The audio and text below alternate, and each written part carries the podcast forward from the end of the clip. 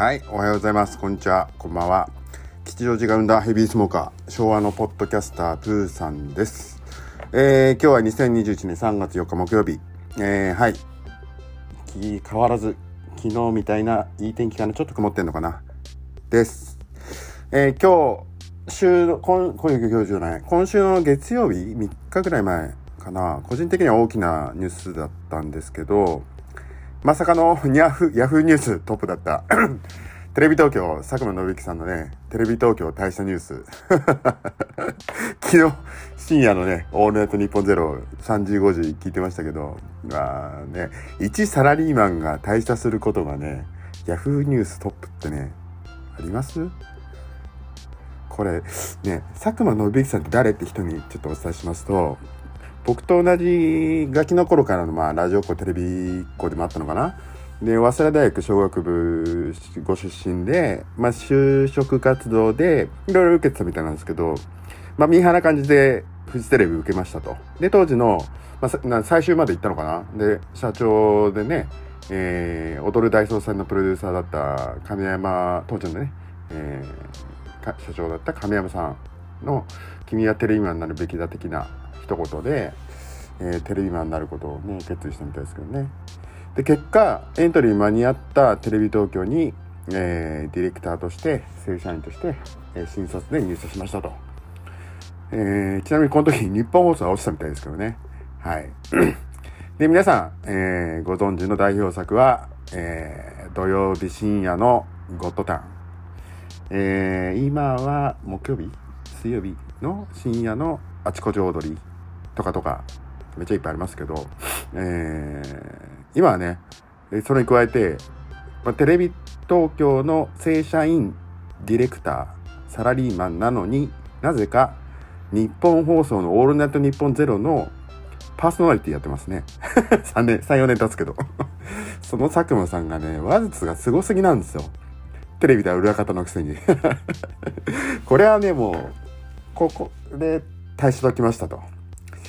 こりゃ、来たな。放っておけないなって感じですね。改めて。マジで。一方でね、えー、クラブハウスでもね、いや、もちろんあの、ディスってるわけじゃないですけど、クラブハウスで生きってる人とかね、いますよね。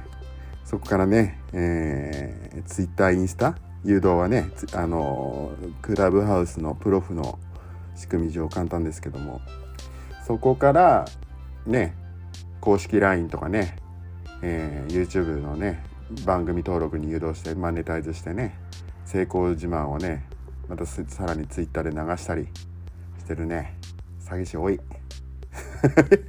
もちろん、ね、全員じゃないですよ。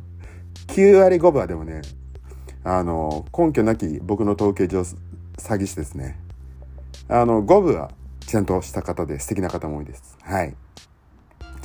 えー今ね、えー音声メディア、ポッドキャストやね、ボイシー、スタエフ、ヒマラヤとかとか、えー天才たちが続々と参入してきましたね。まだ、ポッドキャストはそんな中でも、あれなのかな？まだ目をつけられてないのかな？ボイシーは、あの、審査がな、と審査通んないと配信できないんで、えーまあ、スタエフが、えー初心者ですとかインターフェース的に優しいんで配信しやすいのかなと。僕もポッドキャストの前はスタエフでずっとやってたんですけど はい。このポッドキャストもスタエフに手動でアップしてます。もしよろしければスタエフが聞きやすい方は、えー聞いていただけると嬉しいです。はい。でね、えー、YouTuber とかねえーライブ配信の17とかね、ポコチャとかビーゴとかのね、ライバーさんにね、加えて、ラジオ配信とかポッドキャスターがだんだん熱くなってきましたね。音声メディア元年と言われてる今年。まだね、ポッドキャスター目立ってないですけどね、あの、うかうかしてらんないなって感じです。でもね、えっ、と、その、ポッドキャストに関しては、天下のアップルさん、グーグルさん、スポティファイさん、アマゾンミュージアマゾンっていうか、アマゾンミュージックね、えーをはじめとしてね、ポッドキャストクリエイターを支援するプログラムに割いてる予算が、すごいもう、年々増加傾向なんですよね。僕もだから続けてきてよかったしこれからもこれは力を入れておこうかなっていう一つでもあります。僕の活動の中でね。はい。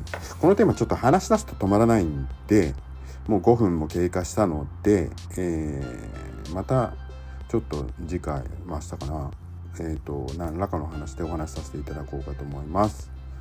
えっ、ー、とまた、え5分半から6分ぐらいお耳だけ貸していただけると嬉しいかな。はい。では、また明日。アディオス。